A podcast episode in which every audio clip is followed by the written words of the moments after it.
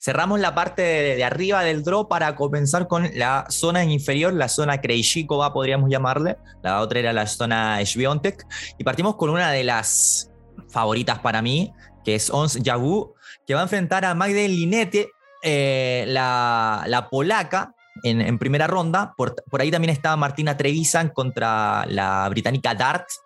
Acá hay una que es Gramático Poulu, ahí sí, la cual Y contra Daria Savil, eh, antiguamente Gabrilova.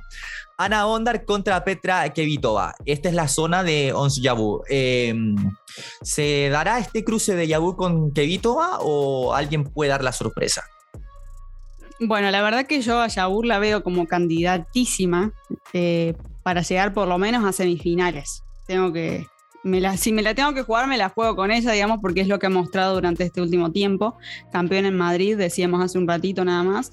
Hace nada, recién leía un tuit de WTA Insider que decía que es la jugadora que más victorias sobre polvo de ladrillo tiene en esta temporada, con 17 partidos ganados. Es la que lidera esa lista y 3 perdidos. O sea que claramente es una candidata en este, en este torneo. Yo me puse muy contenta cuando ganó Madrid porque su, su historial tenía solamente un título WTA eh, del año pasado en Birmingham sobre césped, pero es una jugadora de una calidad tenística que se merecía tener un título como el que tiene ahora de Madrid. O sea, ya tiene como el lote de una candidata realmente en los papeles, ¿no? Entonces creo que si no hay ninguna sorpresa, si su físico la acompaña, porque el año pasado recordemos que recordemos que estaba en la carrera para jugar en las WTA Finals y lamentablemente no pudo competir en la última parte por una lesión, entonces terminó clasificando Contadate. Entonces, bueno, ha tenido momentos en los que su físico no ha acompañado. Espero, ruego que en este Roland Garros le acompañe su físico y que pueda cumplir con el, con el rol de favorita que, con el que va a entrar en este torneo. Por el lado de abajo, creo que Petra Kvitova, eh, yo no la veo tan candidata por lo que viene haciendo durante este último tiempo. Está complicada la checa, me parece. Me parece que si tuviese que elegir una jugadora para que dé la sorpresa, voy a decir Daria Savil, la australiana, nacida en Rusia, nacionalizada australiana, eh, porque volvió al circuito de un montón de meses recuperándose de una operación que tuvo. Eh, le ha costado mucho llegar a donde llegó. Este último tiempo ha demostrado que puede jugarle a las mejores. Eh, hizo un partidazo contra Emma Raducano en México, que me encantó también. Entonces, bueno, eh, también es, una cuota de subjetividad acá. Yo digo que me gustaría que sea ella la que, que pueda competir ahí, pero, pero no sé, no sé la verdad qué puede pasar en esa parte de abajo con Kevito. Creo que tenemos claro lo de la tunecina. Lo que pueda pasar abajo. Ah, de hecho, Kevito entró última como preclasificada. Estaba en el corte porque efectivamente no venía haciendo las cosas como lo venía haciendo en, otras épocas. Otra cosa a destacar es eh, el ingreso de la cual griega de Valentini, que es su cuarto intento en Roland Garros. Recién leía un posteo que hizo en su cuenta de Instagram diciendo que finalmente se hizo realidad su sueño de ingresar a a competir en el Abierto de Francia. Entonces, bueno, esas historias también me, me gustan mucho para, para, destacar, ¿no? Que al final se cumplió. Después de tres intentos, a la cuarta ingreso. Tenemos dos minutos de esta grabación, así que creo que podemos hacer hasta Raducanu. No sé si te parece, entre Kerber y Raducanu. Eh, vamos a la zona de Angelique Kerber y Emma Raducanu, que si uno piensa o se fija por el tema de la siembra, sería una linda, una linda tercera ronda por, por ambas, por lo que representan las dos. Pero hay que ver si es que llegan primero. Kerber jugará contra la polaca Freg. Está por ahí también Watson, otra británica que va a jugar contra la invitada local Yakemot. Está Sasnovich, la bielorrusa, que siempre también se las arregla para dar sustitos, digamos. Va a jugar contra otra china llamada Wang. Y Raducano va a comenzar su camino en París contra la checa, la cual y checa Noskova. ¿Será el Kerbe Raducano, Lu? Bueno, la verdad que Emma Raducano la tiene complicada en esa primera ronda, ¿eh? No sé si habrán visto jugando a Linda Noskova, pero es de esa Next Gen checa que se viene con las hermanas Virtova. Exactamente. Bueno, Noskova ganó en Roland Garros Jr. el año pasado. Este año avanzó desde la clasificación. Es una de las 11 jugadoras que han ganado en Junior, en Roland Garros, que van a participar en esta edición, con Canepi, Cornet, Halep, eh, Kiki, Metlanovic, Ons.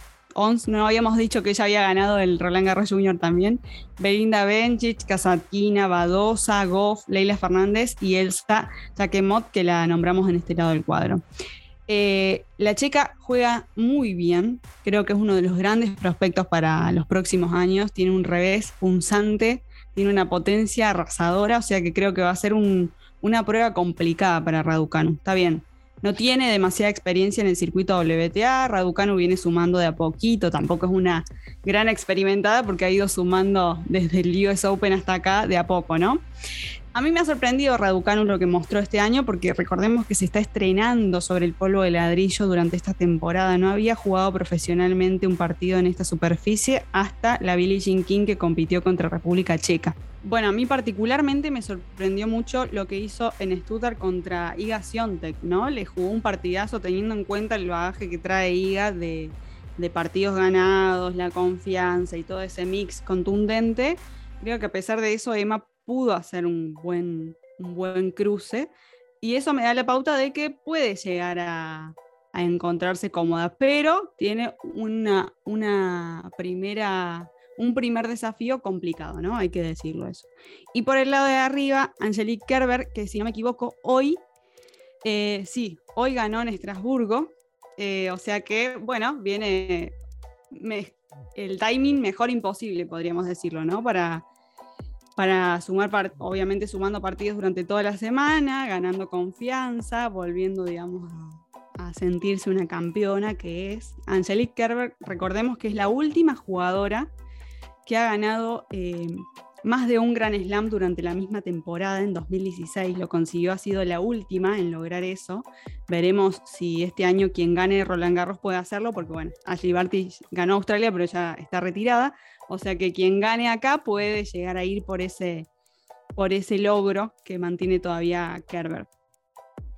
Em, ¿Se da el Kerber Raducanu o, porque me hablabas muy bien de, de Noskova? Que, creemos que ambos que si es que supera esa primera ronda Raducanu, si se encuentra con Sasnovic, también, ojo, ojo. Hay más chance de que quizás Kerber pase a, a tercera ronda un poco más sencillo, ¿no? Sí, la verdad que yo creo que sí. Kerber la tiene, como decíamos, digamos, llegar con un título abajo del brazo, mejor imposible eso, ¿no? Entonces, creo que tiene rivales que no, que le pueden hacer frente, pero creo que su categoría ya es demasiado, ¿no? Recordemos, múltiple campeona de Gran Slam, eh, campeona, eh, medallista olímpica, tiene una categoría que ya quedan pocas jugadoras activas con, esa, con, ese, con ese mote. Entonces, creo que puede llegar a cumplir con ese rol. Eh, para decir de Elsa Jacquemot, la francesa invitada, sí. recordemos que en 2020 también la invitaron al cuadro principal, ganó, como decíamos recién, es una de las ganadoras en, en la categoría junior, ganó durante ese mismo año en el 2020, pero creo que se ha desinflado un poquito, ¿no? Creo que el paso del circuito juvenil al profesionalismo le está costando un poco más que a otras jugadoras de su, de su categoría. Eh, veremos si acá puede, puede ganar en la primera ronda, por lo menos como para dar ese primer pasito, ¿no? Porque creo que la asociación le está, le está metiendo mucha ficha ahí. Si nos fijamos en las redes de la asociación francesa, es de las jugadoras que más siguen, ¿no? De la, de la, de la generación joven que más sigue, pero todavía no está logrando dar ese paso al profesionalismo que se esperaba de ella. Veremos qué pasa, pero sí, coincido con vos, creo que Kerber es la que tiene más seguro el pase a las próximas rondas. Llegamos a la zona de Belinda Bencic, una también de mis jugadoras favoritas, que estaría enfrentándose en segunda ronda, que ojalá sea así, contra otra de mis jugadoras favoritas, que es eh, Bianca Andriescu, perdón. Bencic va contra la húngara Yani, que también entró como lucky loser, y Andriescu va contra Bonaventure, la belga que entró desde las clasificaciones. Por el lado de abajo, de esa misma zona, está Siniakova, la checa contra Petra Martic, una histórica también a esta altura de los Grand Slam, siempre está, la Denomich, ahí sí, contra Leila Fernández, la decimoséptima preclasificada, la canadiense que la rompió toda en el US Open. Pero hay que ver también cómo va a ser el Roland Garros con, con este estatus también de ella. Está Bencic, está, está Andreyescu, está Leila. ¿Qué se va a dar acá, crees tú? Bueno, yo creo que Belinda, después, creo que lo dijimos en Australia también, después de ganar la medalla de oro en Tokio, es otra jugadora. Eh, porque si nos, si nos remontamos a esos años de juventud, ella era una de las, de las tenistas de las que más fichas se le ponía, ¿no? Como la juvenil que llegaba para tal cosa que hacía. Y nunca pudo cumplir eso en los Grand Slams. Eh, pero creo que desde el año pasado que consiguió la medalla de oro en los Juegos Olímpicos de Tokio es otra jugadora, juega mucho más suelta, está como, como que se sacó una mochila de encima, juega y se nota que disfruta lo que hace, incluso así llegaron los resultados, hizo su mejor marca en el US Open el año pasado después de eso. Eh, me parece que ah, por ese lado, bueno, claro, es que se va a cruzar con Andrescu en el mejor de los casos, o sea que Ahí está, está complicado, ¿eh? porque Bianca viene bien, ¿eh? está subiendo mucho, lo que mostró también en Stuttgart fue bueno. En Roma también. En Roma también. O sea que esa segunda ronda puede ser eh, para hacer unos pochoclos y sentarse a disfrutar, pero no me la jugaría ahí por ninguna de las dos. ¿eh? Me parece que es un partido muy abierto y aparte que Bianca viene, eh, va a jugar sin nada que perder porque hoy no tiene la, la, presión que tenía cuando era sembrada. Cuando no, tenía esa, esa, presión, por ejemplo, post US Open cuando lo gana para ir a ganar a Australia. Ahora viene volviendo. Tal cual. Creo que, bueno, lo que decimos siempre, ¿no? Creo que su. La mayor incógnita en este momento es que su físico la acompaña. Ha sido una jugadora muy castigada por las lesiones. Esas, eso es lo que ha generado que haya tanta discontinuidad en su paso por el circuito. Entonces, bueno, ojalá que el físico la acompañe, como decíamos, de ONS y que pueda hacer un buen Roland Garros en este caso. Me, gusta ese cruce ¿eh? de segunda ronda que estás diciendo de tus favoritas. Es un lindo cruce para que se dé, para que se produzca. Cancha importante, seguro. Sí, y por el lado de abajo con Leila Fernández, me parece que tendría que ser ella la que avance, ¿no? Tendría que ser ella por el. Kiki no viene bien. No, Kiki no. Sí, me Siniakova y Martic son peligrosas las dos. Sí, las dos. Creo que sí. Siniakova depende más del momento en el que esté. A Martic le tengo más miedo porque es más regular en ese sentido. Y es una jugadora a la que se le tiene que temer, ¿no? Es de esas jugadoras que no llega con número de siembras, pero siempre está ahí como para, para generar algo distinto en el cuadro. Más allá de eso, creo que Leila tiene para jugar y para imponerse con cualquiera que le toque. Está, está está sentada, ¿no? A pesar de que es muy joven, creo que lo demostró. Este año en Monterrey defendió título contra nuestra Cami Osorio. Esa final eh, rara, una final rara, con el corte de luz y demás. Pero bueno, más allá de eso logró defender el título. Entonces, bueno, creo que se está como se está asentando, ¿no? No está completamente, pero creo que ha sacado partidos en donde ha demostrado que el favoritismo vale y puede llegar a hacerlo de nuevo en esta circunstancia también. Sí, creo que en el caso de Bebencic no, no debe estar del todo conforme con el tema del sorteo, justamente pensando en esta potencial segunda ronda, porque uno en el papel dice Yani, perfecto, primera ronda pasada, pero si es que pasa Andreyescu, ahí perfectamente puede ser un Andriescu Fernández y que Canadá asegure una representante en octavos. Perfectamente puede, puede pasar. Llegamos a la zona que, esta zona es hermosa, básicamente porque... Picadísima. Picadísima. Básicamente porque creo que acá está el partido de la primera ronda por lejos. Eh, que es Amanda Nisimova, que llega como vigésima séptima preclasificada, y Naomi Osaka. Va a ser un partido, ya me lo imagino. Están también por ahí Björklund contra Bekic, Dona Vekic, la, croata, contra la sueca, que es un duelo de qualifiers. Eh, sorprendente también de Dona Vekic, que en esta época de, su carrera esté jugando qualis, pero también le pasó eso, que no es una jugadora bastante rachera, que, que, se mantuvo harto tiempo arriba cuando estuvo bien, pero después desapareció del mapa bastante tiempo. Está también la invitada local, Monet, que va a enfrentar a Mukova y Clara Burel contra Sakari, también un lindo cruce de, primera ronda, no solamente por el factor público, sino porque Burel también juega muy, muy bien. ¿Qué va a pasar acá, Lu? Bueno, la verdad que yo tengo que decir que la Nisimova Osaka a mí me causó la misma reacción que a muchos con la parte de arriba del cuadro masculino. Tengo que decir que para mí fue una tragedia cuando se anunció el cuadro y dijeron Anisimova Osaka, para mí fue trágico, porque son dos jugadoras que yo veía más adelante, ¿no? Eh, no me esperaba un encuentro de este calibre en, primera ronda. Amanda Nisimova, que fue semifinalista de Roland Garros en 2019. Eh, y Naomi Osaka que vuelve a competir en, este torneo después de lo que pasó el año pasado con las conferencias de prensa, cuando anunció que bueno, sufría ansiedad y demás. Em, me parece muy interesante volver a verla a Naomi acá, más allá de lo tenístico, el hecho de que se reivindique, ¿no? El hecho de decir, después de lo que pasó, bueno, hago borrón y cuenta nueva, vuelvo a jugar sobre el polvo de ladrillo. Em, me parece excelente y creo, lo vengo diciendo desde que Iga Siontech eh, escaló al número uno del mundo, creo que Naomi es necesaria para el circuito y la necesitamos entre las mejores. Ahora, bueno, tiene un ranking bajo, por eso se está enfrentando contra una sembrada acá, ¿no? Perdió los puntos que defendía en Australia y cayó en el ranking. Sí. Pero es necesario verla subiendo de nuevo. Recordemos que Naomi tiene un récord que mantiene desde 2018 y es que ha ganado un gran slam desde 2018 hasta el año pasado, todos los años. Uno por año desde 2018. Es un montón. Sobre todo la doble Ojalá que lo consiga este año también. No sé si Roland Garros es el terreno fértil, como decimos, primera ronda durísima. Le queda eh, Wimbledon, que tampoco es una zona fértil para ella. Le queda el US Open, que es zona fértil para ella. O sea que tiene chances todavía de mantener vivo ese, e, esa racha.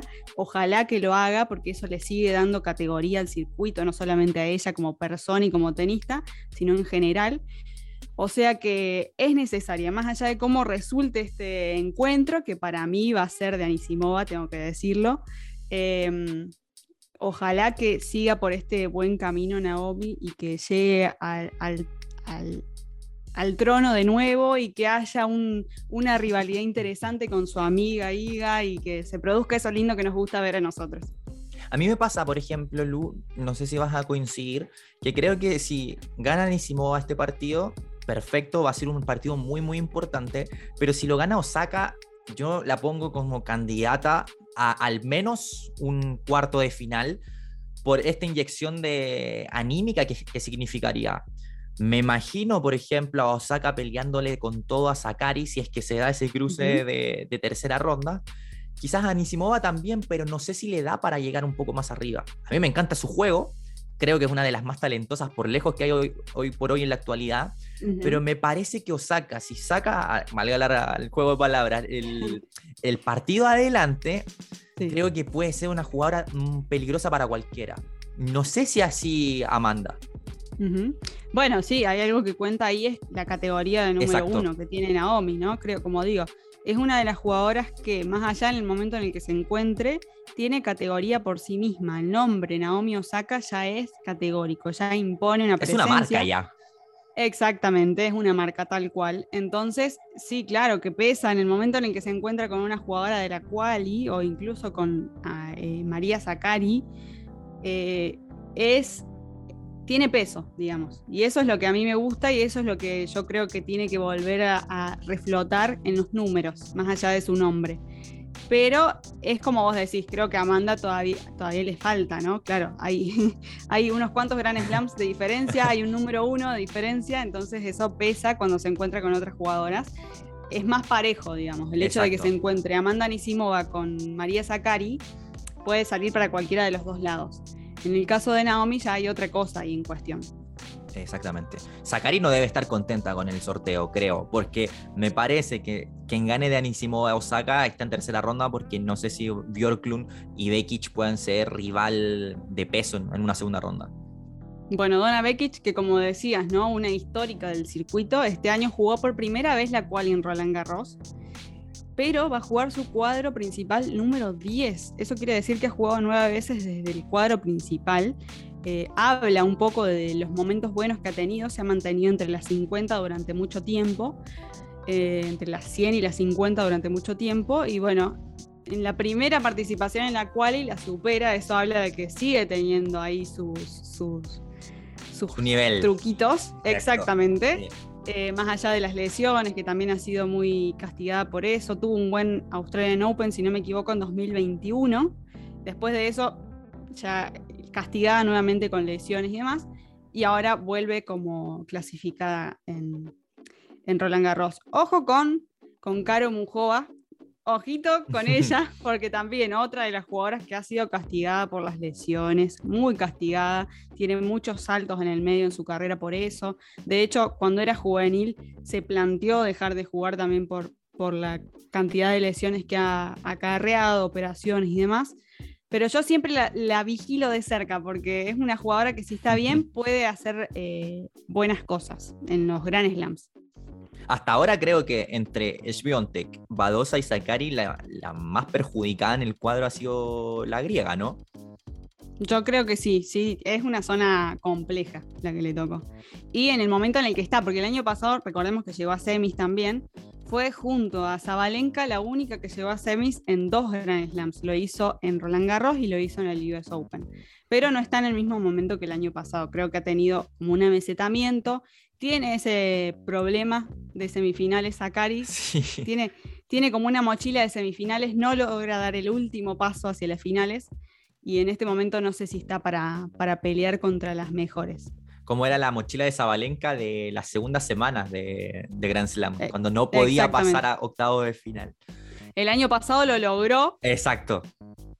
Y bueno, Sakari todavía tiene esa mochila de semis que acumula, pero semis no solamente Grand Slam, WTA llega a esa instancia y no puede dar el último paso a la final. Veremos cuando lo consigue. En el caso de, de Sakari eh, y Yabu, ¿crees que se va a dar ese, ese cruce de cuartos de final?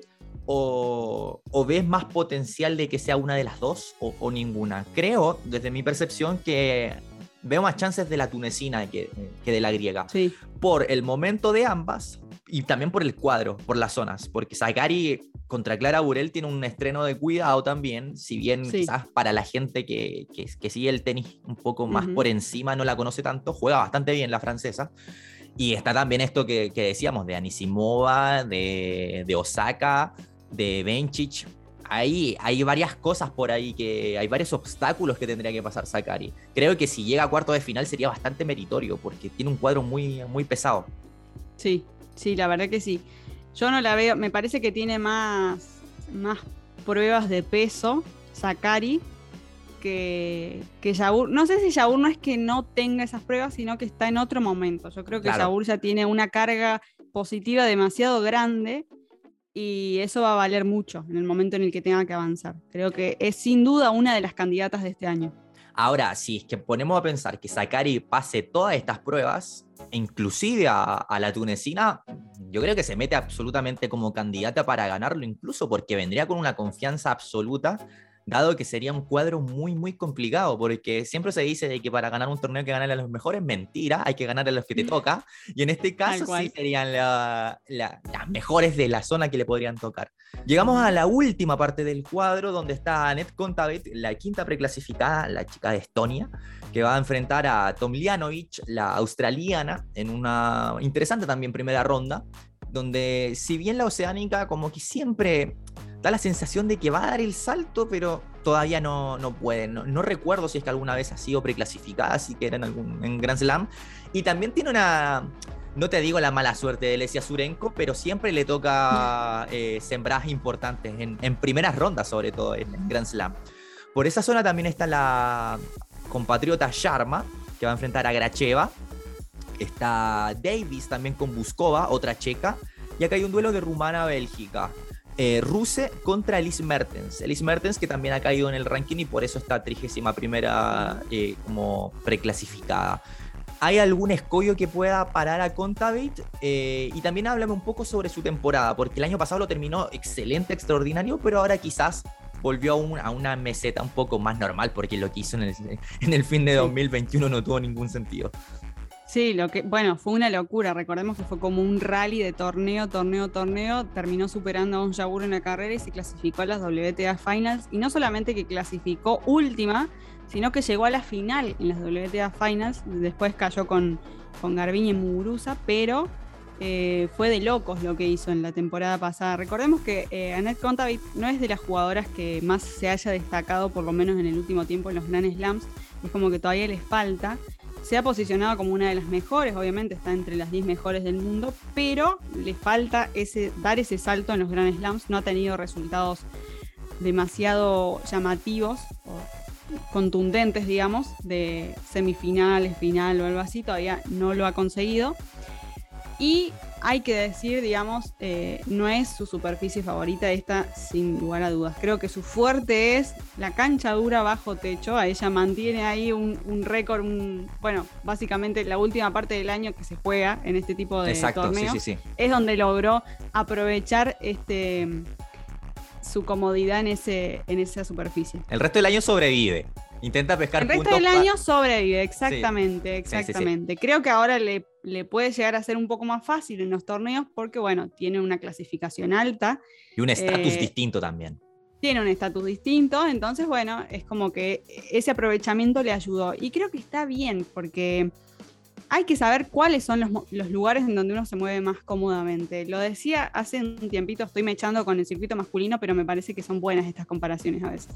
Sisipas decía cuando ganó Monte Carlo que él sabe que eh, se maneja bien sobre el polvo de ladrillo. Entonces, si él aprovecha los puntos que puede ganar sobre esta superficie, va a hacer que suba más en el ranking. Y después, con lo que pueda hacer sobre césped y sobre cancha dura, ya, ya está, digamos. Aprovechó su punto fuerte y sumó lo que pudo en el resto. Bueno, Contavit hizo eso. Aprovechó su punto fuerte durante los últimos meses del 2021, sumó sobre techadas y se posicionó como una de las 10 mejores.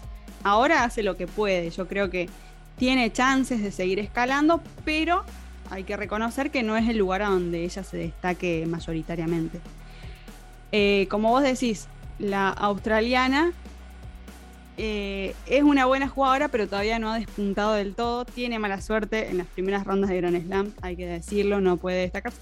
Pero creo que tiene una chance acá. Podría generar ahí una sorpresa, sería una caída de peso.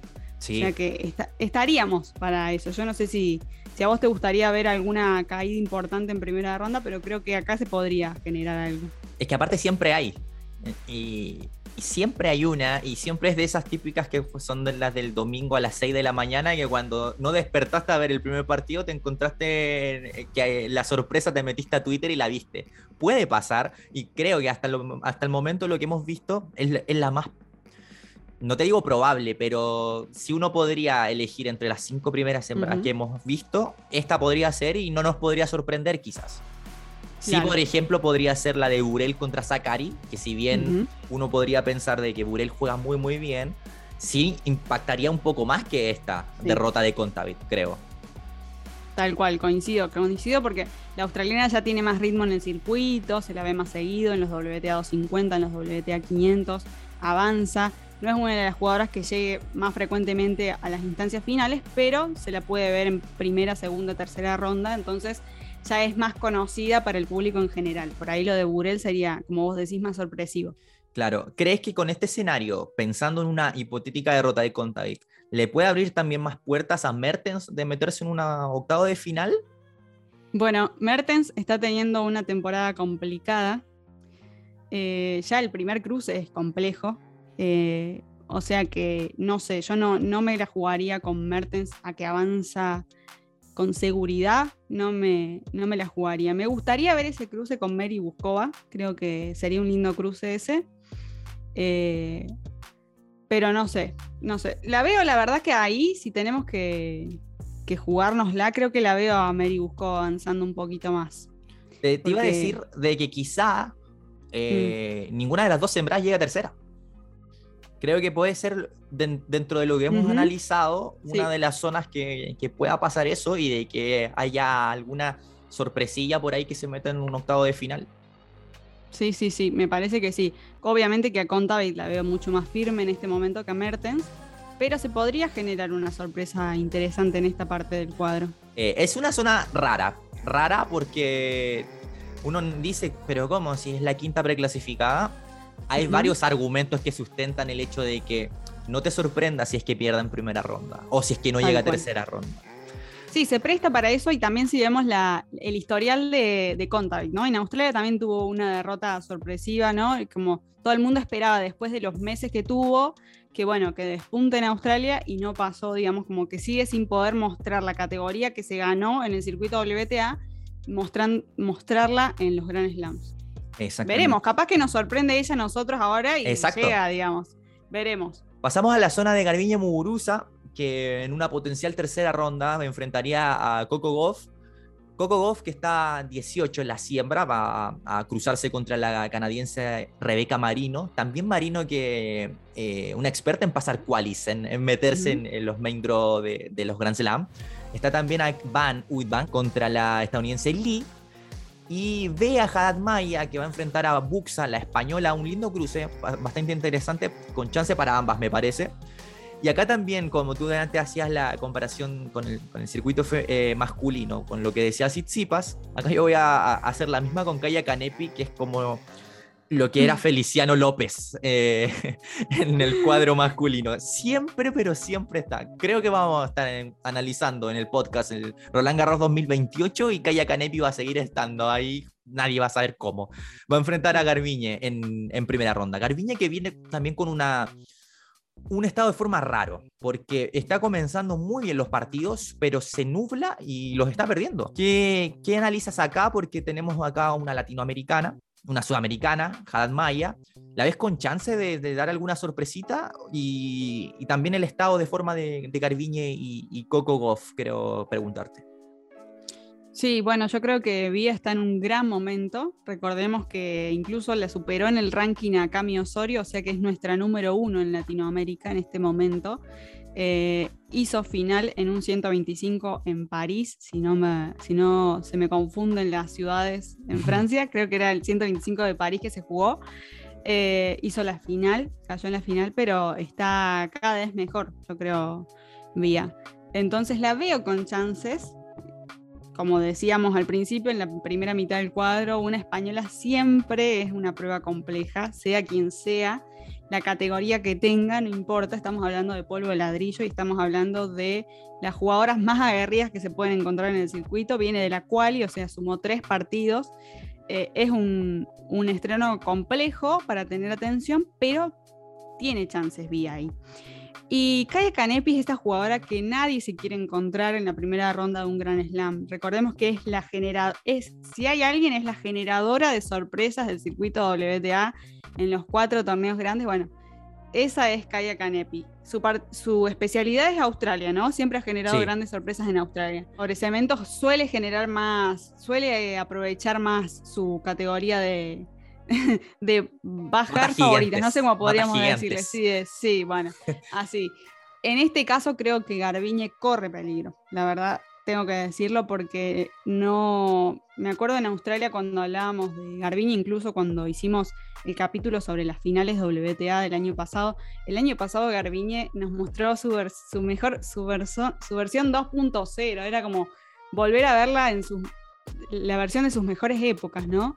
Esa campeona de Gran Slam, número uno del mundo, pero este año no ha conseguido mantener ese nivel que mostró en 2021. Eh, creo que vuelve a mostrar esos, esas lagunas mentales que vos decís. No es una cuestión de tenis para mí, son esas lagunas que tiene ella, esos momentos de desconfianza o de que afloja, que se viene abajo porque el tenis lo tiene, lo mostró en 2021, se consagró, fue la mejor, digamos, compitió contra las ocho mejores del 2021 y se consagró en Guadalajara, o sea, el tenis está, lo que pasa es que hay algo ahí que se genera que no hace que, cobre sentido el potencial y la categoría que tiene. Estamos hablando de, una campeona de Gran Slam, ¿no? Dos veces campeona de Gran Slam. Em, entonces, me da mucha pena que le haya tocado en primera ronda Canepi, pero hay que decirlo que hay, hay un riesgo. No sé hasta qué punto, pero hay un riesgo en esa primera ronda. Yo creo que si avanza de la primera ronda ya va a estar un poco más tranquila. Porque va generando un poco más ahí de, terreno. Pero la primera ronda es complicada, me parece. ¿Y Coco? eso. Y Coco siempre, siempre pienso que Coco hay que estar pendiente, porque va a llegar un momento en el que lo va a hacer y va a despuntar, ¿no? Hace un montón de años, recordemos que ella está desde los 15 años jugando en el circuito WTA, se salteó, digamos, la, la categoría junior, bueno, fue campeona junior en Roland Garros, pero me refiero a que no jugó la cantidad de años que podría haber jugado en ese circuito, sino que pasó directamente a jugar en WTA. Desde hace muchos años se la pinta como una de las grandes promesas del tenis estadounidense, pero en los últimos años como que nos hemos olvidado de ella, ¿no? Exacto, sí, sí, sí. nos hemos olvidado, no porque no cumple las expectativas, sino como que ya se integró, ya es una más, ya nos olvidamos que tiene menos de 20 años y que está hace como 5 años compitiendo ahí como una más. Con 15 años ganó un WTA en Linz, o sea, no es normal, pero lo tomamos como si fuera algo normal. Y creo que va a llegar el momento en el que todo este bagaje y toda esta experiencia que está sumando a tan corta edad va a dar sus frutos y va a conseguir algo importante. El año pasado, durante esta gira sobre polvo de ladrillo, dio buenos resultados. Eh, no recuerdo dónde fue campeona, si en, no, en Palermo no, pero en un torneo en Italia sobre polvo de ladrillo campeonó. Em, hizo buenas, buenas actuaciones. Entonces, yo siempre la tengo ahí, le pongo un asterisco, ¿no? Porque en algún momento va a suceder que dé, que dé ese gran paso. Veremos si puede ser en este Roland Garros. Llegamos a la última zona del cuadro donde está Vika Zarenka, que llega como décima quinta preclasificada a París, va a jugar contra la rumana Bogdan. Está también Dodan, la francesa que va a jugar contra Andrea Petkovic, otra histórica del, circuito. La serbia Danilovic va a jugar contra la húngara Galfi. Hay bastantes húngaras en, esta primera ronda en, el tenis femenino. Eh, Bernarda Pera va a jugar contra Gilly Teichmann, la número 23 en esta zona. Em, ¿Cómo ves la, actualidad de, Vika Zarenka, eh, teniendo en consideración también lo que está pasando fuera de la cancha? Bueno, fue lo que pasó durante el swing estadounidense en Indian Wells y en Miami fue raro, ¿no? Lo que mostró Vika. Primero con ese, ese partido que jugó contra mm, Rivaquina, que explotó en llanto. Eh, eso primero, ese fue como la primera alarma que vimos de ella en la cancha. Y después, al torneo siguiente, jugando con Linda Fruvirtova, que abandonó el partido directamente. Sí, saludó a su rival así muy al pasar y agarró sus cosas y se fue. Fue muy, muy extraño eso. Después borró sus redes sociales, se apartó de Twitter yo entiendo que tiene que ver con todo lo que están atravesando, bueno, ella es bielorrusa, eh, con todo lo que están atravesando los ucranianos, eh, con el conflicto con Rusia y demás. Entiendo que puede venir por ahí, nunca se aclaró, digamos, con, con, firmeza, pero sí hay un, digamos, un dato que antes, cuando comenzó todo este conflicto, ella retuiteó algo en contra de la guerra y, después de eso como que tuvo estas actitudes dentro de la cancha y después borró sus redes sociales, después no sé si volvió a abrir su Instagram y demás, pero fueron circunstancias extrañas, ¿no?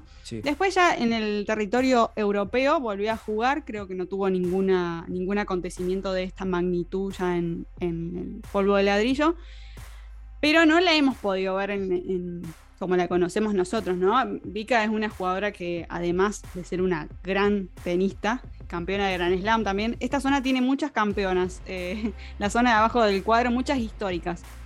Kerber, Kevito, bueno. Eh, más allá de eso, es una jugadora que destacábamos la última vez que hablamos nosotros, que es una jugadora muy eh, madura. Ella no solamente aconseja a otras tenistas, forma parte del consejo de la WTA o hasta hace un tiempo lo hacía.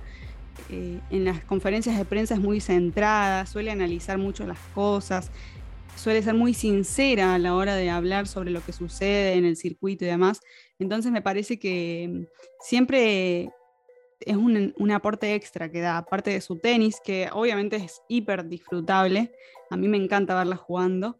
Es una gran jugadora, un gran revés, un saque espectacular adelante. Cuando tiene que ir a, a bolear y demás también me gusta muchísimo. Eh, pero no sé, este, este año ha sido raro para Vika. Ojalá que, la podamos ver disfrutando, ¿no? Porque eso es lo que, lo que se ha perdido. Y bueno, muchas jugadoras en este, en este triángulo de conflicto, ¿no? Bielorrusia, Rusia y Ucrania se han visto, digamos, afectadas por todo lo que está sucediendo en el mundo. Azarenka llega a la segunda semana, teniendo en consideración el cuadro, donde Teichmann es como la, la más peligrosa, tomando en consideración el ranking. Yo creo que tiene chances de llegar a la segunda semana, pero no hay que descartar una sorpresa, ¿no? Yo creo que cualquiera de las jugadoras que tiene ahí podría, podría llegarse una gran victoria, pero sería sorpresivo. O sea, yo ahora no te puedo decir que Danilovic eh, avanza, digamos, bueno, podría ser, ¿no? Eh, Jill hizo una buena temporada el año pasado, pero sí, yo creo que de esta parte la que más peso tiene es Vika, obviamente, pero la sorpresa, está la puerta abierta para que se genere una sorpresa, por lo que venimos viendo este año, ¿no? De Vika. Claro. Está la sorpresa, un poco más fluctuante. La sorpresa vendría más por el lado de ella.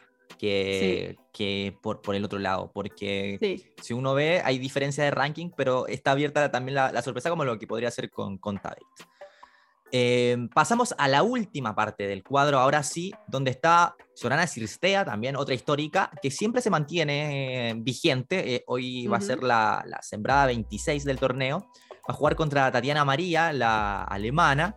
Sloane Stephens va a jugar contra la también alemana, pero eh, proveniente de las clasificaciones Niemeyer. Cami Osorio contra la local TAN, así que me imagino que le pueden dar una cancha bastante importante, quizás no de las principales, pero alguna que tenga unas tribunas eh, eh, grandes para, para que puedan llegar colombianos también a apoyarla. Y Dian Parry va a enfrentar a Krejcikova. Em, es una incógnita Krejcikova porque, em, no, no sé, tengo la sensación de que como que viene medio rara su temporada. Sí, la verdad que sí. A mí me encantaría, a mí me gustaría decirte, bueno, que la veamos en la versión 2021, ¿no? Que todo este tiempo que no participó del circuito haya sido una pausa y que ahora apretes el play y siga siendo la misma del 2021. Me encantaría, obviamente. Pero es una incógnita. Hace mucho tiempo que no juega. Creo que el último torneo que jugó fue en Doha. O sea que realmente no, no sabemos cómo vuelve en este momento. Creo que le pasó factura también eh, el rally que hizo durante 2021. En Roland Garros ganó en singles, en dobles, jugó las finales WTA, eh, compitió en todo lo que pudo competir durante 2021, lo hizo. Participó de las WTA Finals, bueno, de todo hizo en 2021. Entonces creo que le pasó un poco factura todo lo que hizo durante el año pasado y este año no pudo participar de gran parte de la, de la gira, ¿no? Ojalá que nos muestre esa versión que nos deslumbró el año pasado, ojalá. Pero hay que decir que hace mucho tiempo que, no juega. Y por el lado de Cistea, bueno, Tatiana María fue campeona en, Bogotá este año. Sí. Eh, sobre tierra batida también. Creo que ese, ese partido está ahí, digamos. Podría Cirstea es sembrada, pero no es una jugadora a la que no, no, se no podamos esperar sorpresas de lado. Me parece que se puede dar. El triunfo de María, una jugadora experimentada ya, es madre también, digamos, tiene varios años en el circuito y demás. Puede generarse algo por ahí interesante. Después, Stephens, eh, me pasa lo mismo que con Ostapenko, que decíamos hace un rato, me pasa lo mismo que con Camila Giorgi. Son esas jugadoras que en el es, depende del momento en el que esté, ¿no? Eh, depende cómo ingrese en la cancha, cómo se sienta, cómo, qué tal esté en la precisión y demás. ¿Dónde la ves llegando a Bárbara Krejcikova? Teniendo en consideración también que es una incógnita porque no juega desde Doha, eh, pero si, como decías tú hace un ratito, si activa el modo 2021 es favorita. ¿Dónde llega? Bueno, digamos que teniendo en cuenta la falta de ritmo, creo que una, una estoy siendo un poco cuidada, ¿no? Pero una tercera ronda sería muy aceptable, teniendo en cuenta que no jugó ni un torneo de preparación, ¿no? Y que hace meses que no participa del circuito. Yo creo que una tercera ronda sería aceptable y ya a partir de ahí creo que sería sumar para arriba. Ya si avanza a octavos y a cuartos sería mucho. Pero una tercera ronda me parece que estaría, estaría bien. Estaría bien. Puede ser un torneo de transición para ella. Como en el sentido de decir, vamos a agarrar ritmo preparémonos para lo que viene después y afrontar la segunda mitad del año como para intentar defender mi número 2. Tal cual, sí, se le viene algo complicado, ¿no? Porque defender un, título como este no, no, es fácil, pero creo que ella también va a llegar con, no creo que llegue con demasiada expectativa justamente por eso, ¿no? Viene desde un varón muy grande, entonces creo que viene con, con, baja intención de defender el título. Yo creo que va a ir paso a paso, tranquila, y como te digo, si, si, llega a tercera ronda, genial va a ser para mí si llega a tercera. Pero, y si sigue avanzando más, mucho mejor. Pero no creo que ella se encamine en este torneo con la intención de defender el título. Repasamos todos los partidos de, esta primera ronda, eh, ya que teníamos el sorteo completo. Eh, te quiero preguntar por tus potenciales cuartos de final. eh, si tuvieses que jugártela, ya hablamos un poco de lo, que podía hacer en, ciertas zonas donde quizás la lógica se podía dar, había otras que teníamos más dudas ambos, eh, considerando por ejemplo el momento de cierta jugadora. El de Contavit me imagino que creo que los dos pensamos que no va a llegar a cuarto de final, entonces ahí abre una opción para que llegue una persona, una tenista de menor ranking a, un cuarto de final. ¿Cuáles serían tus cuartos de final si, si tuvieses que jugártela? Bien, vamos desde arriba, ¿no? Sí.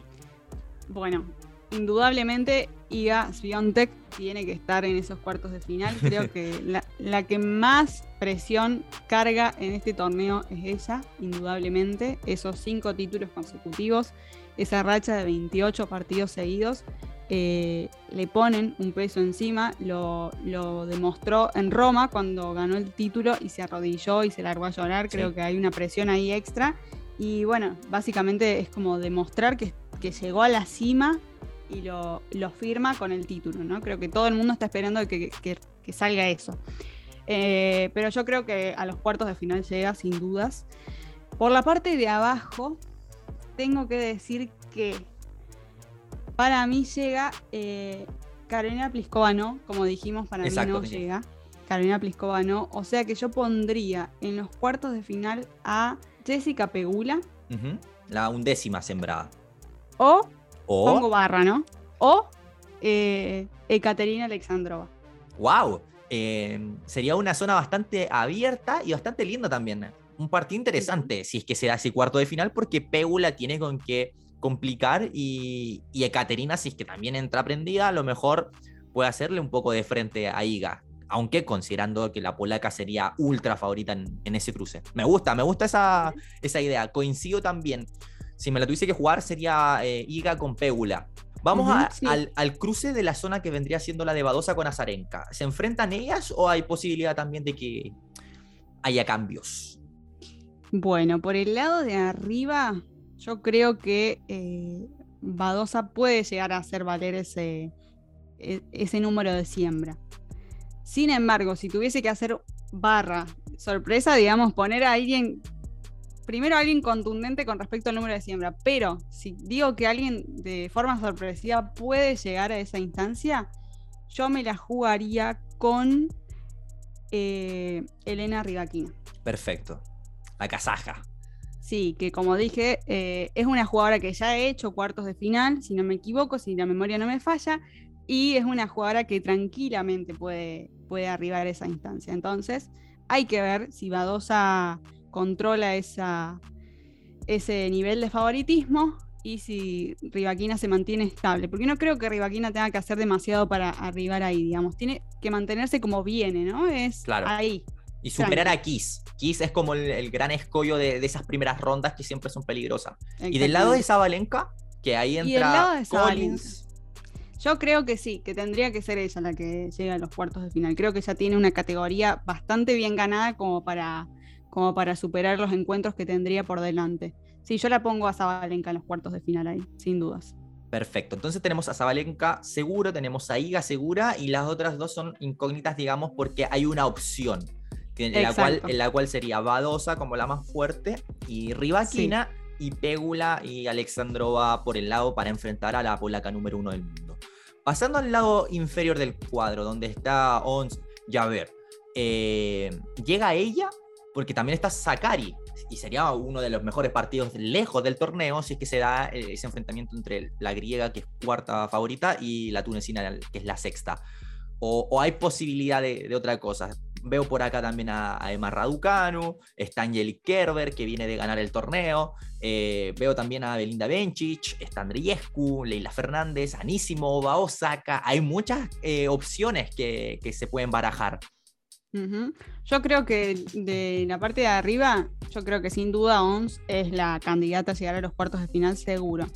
Por la parte de abajo ya se complica un poquito más, como decíamos, para María Zacari. Creo que ahí va a estar un poco más abierta la, situación. Pero aún yo la veo. Si no hay ninguna irregularidad, tendría o problema físico. O problema físico, tal cual, tendría que cumplir en los papeles con lo que ha venido haciendo durante esta gira, ¿no? Y por el lado de abajo, yo me la jugaría, me la jugaría. Eh, tengo que decir que me la jugaría por Amanda Nisimova. Ok. Sí, sí, sí, sí. Si supera, obviamente el primer encuentro es complicado, pero si lo supera yo creo que puede, que puede avanzar, que puede avanzar. Y bueno, recordemos que a pesar de la corta edad que tiene, ya hizo semifinales, o sea que sabe lo que es meterse entre las mejores. Exacto.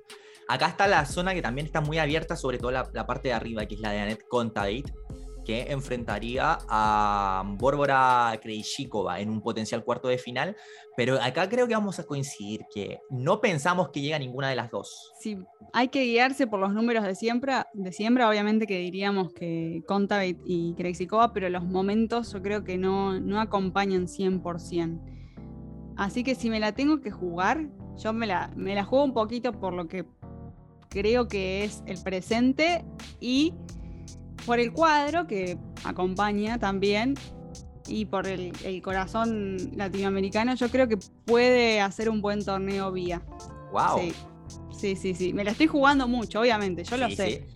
Pero recordemos que Vía el año pasado se bajó a Carolina Pliskova en Indian Wells. En Indian Wells. Bueno, es una jugadora que puede hacerle frente tranquilamente al título de jugadora con categoría, ¿no? Eh, y más en esta superficie. O sea que yo, yo le doy una cuota de, esperanza a Vía para llegar a los cuartos de final. Y por el lado de abajo, ay, qué difícil, la parte de abajo. Está durísima. Eh, como dije, como dije yo, si, si Barbora hace tercera ronda, va a ser, yo creo, superando expectativas de muchos. Pero indudablemente tengo que. le voy a poner una, una cuota de fe también y voy a decir que llega a los cuartos, sí. Voy a decir que llega a los cuartos. Sí, sí, sí. De mi parte, creo que por ahí va a ir eh, Vika. Si me lo tuviese que jugar, creo que sería Azarenka eh, en este lado. Y del, del Contaveit eh, Muguruza está, o sea, está muy duro porque es lo que dices tú. Quizá todo va a depender de. creo que va a depender acá de Garbiñe.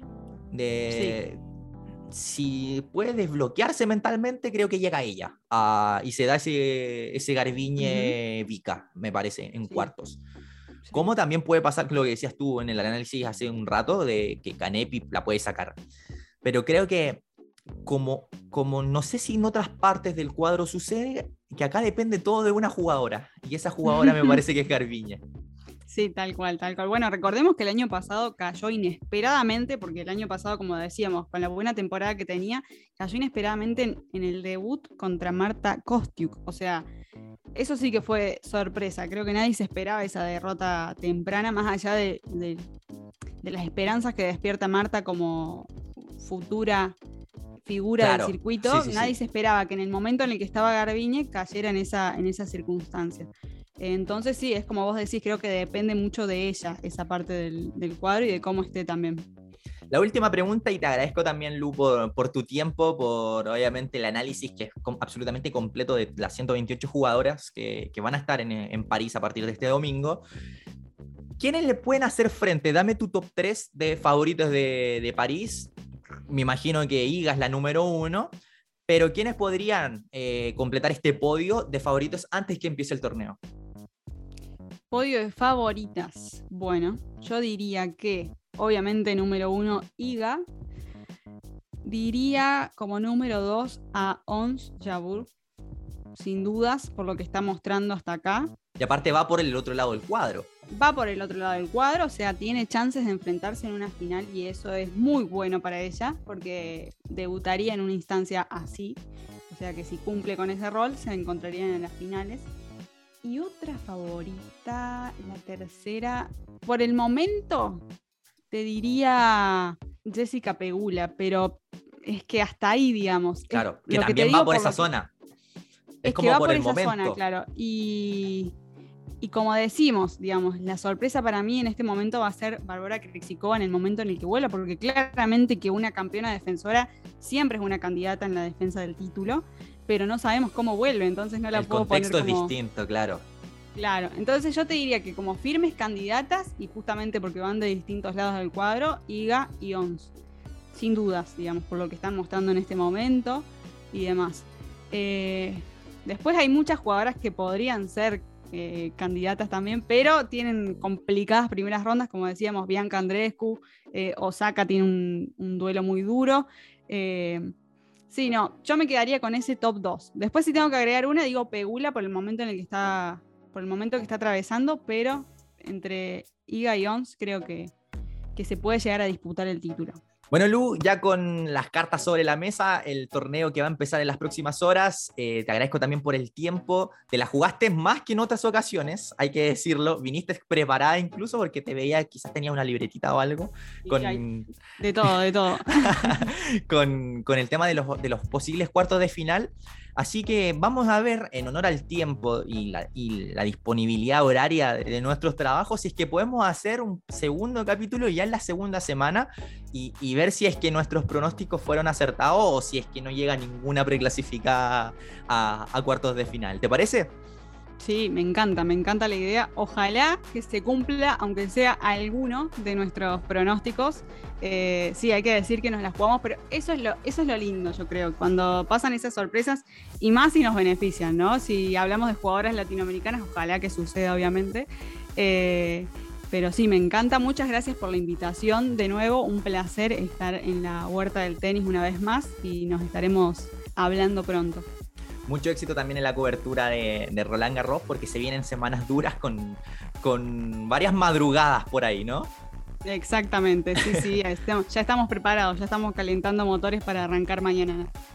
Perfecto, Lu. Y a todos los amigos que van a escuchar este capítulo, también vayan a buscar el anterior, que fue el análisis del cuadro masculino, que hay unos cruces impresionantes, hay unas potenciales cuartos de final del lado de Djokovic, de Nadal, de Alcaraz, que están absolutamente imperdibles. ¿Va a llegar Tsitsipas a la final? No tenemos idea, pero tiene muchas, muchas chances. Un abrazo.